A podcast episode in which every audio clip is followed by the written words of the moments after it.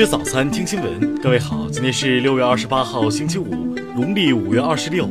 新阳在上海问候您，早安。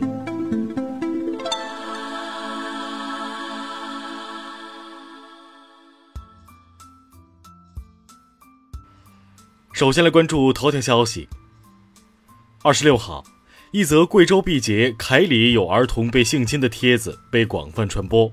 帖子里露骨的对话、图片以及耸人听闻的情节，引起广大网民极大愤慨。一些网民对图片进行甄别后，对消息提出了质疑。针对网络反映的相关情况，属地公安机关一方面会同相关部门排查全市两千多家幼儿园，一方面成立了专案组，开展网上网下的侦查工作。目前为止，未发现帖子里描述的情况。二十七号凌晨，在天津警方的支持下，贵州警方找到了发帖人赵某，并依法对其进行了询问，并带至毕节。据赵某供述，二零一五年，赵某加入了一个 QQ 群，群里有时会传播一些淫秽图片。赵某进行了搜索，于今年一到五月陆续通过微博私信发给所谓的网友。为了增加可信度，于是捏造自己干过这些事，到过贵州。赵某表示。向全国网民道歉，向受到伤害的人道歉。目前，赵某已被公安机关依法刑拘。听新闻早餐知天下大事。今年前五个月，全国规模以上工业企业利润同比下降百分之二点三，降幅收窄。其中，五月当月工业企业利润增速由负转正。一到五月。全国共侦破食品安全犯罪案件四千五百余起，抓获犯罪嫌疑人八千五百余名，捣毁黑工厂、黑作坊、黑窝点三千八百余个。最高人民检察院二十七号消息，从七月一号起，全国检察机关全面推进监狱巡回检查工作。交通部近日印发文件，明确规定，使用智能快递箱投递快件，应当征得收件人同意。即将离任的我驻加拿大大使卢沙野二十五号在渥太华表示，中加两国关系面临困难只是暂时的，破坏中加友好的声音终将成为历史的杂音。二十七号，沪通长江大桥南主塔顺利封顶，至此，该桥两座高达三百三十米的主塔全部建成，标志着世界最大跨度公铁两用斜拉桥建设取得了关键性进展。二十六号十三点二十六分，嫦娥四号巡视器完成唤醒设置，进入第七月昼工作模式。二零一九软科世界一流学科排名昨天发布，中国内地高校表现强劲，在十个学科位列世界第一。下面来关注国际方面。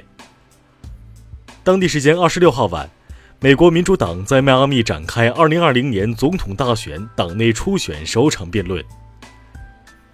美国国会参议院当地时间二十六号通过一项包含四十六亿美元的拨款法案，用于为南部边境非法移民提供必要保障。伊朗原子能组织发言人卡莫尔万迪日前表示，伊朗有能力将铀浓缩丰度提高到百分之二十，这意味着离武器级的铀浓缩水平只差一步。近日。美国贸易代表办公室举行拟对华约三千亿美元商品加征关税听证会，三百零三名代表反对加征关税，占比达到百分之九十六。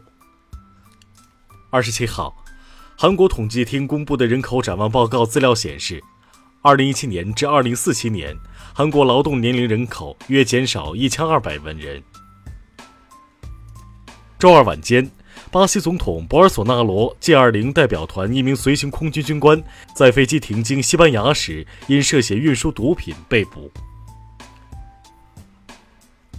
白俄罗斯将于七月三号举行独立日阅兵活动，应白俄罗斯国防部邀请，中方派出九十六人徒步方队检阅。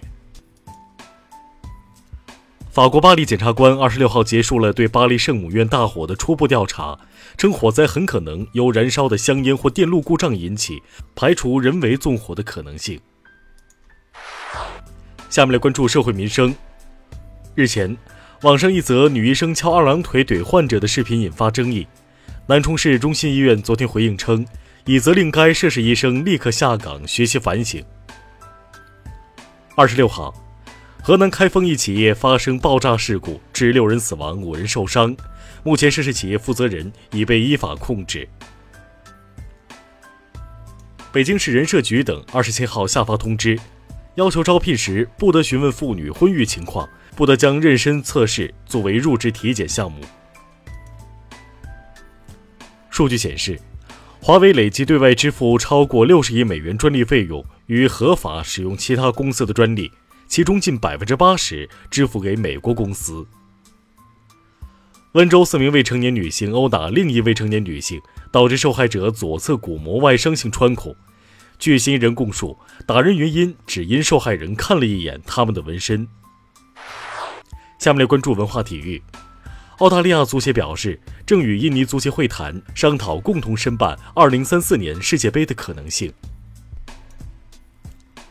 斯诺克世界杯继续进行，中国 B 队五比零横扫印度队，获得四连胜。接下来将与威尔士队争夺小组第一。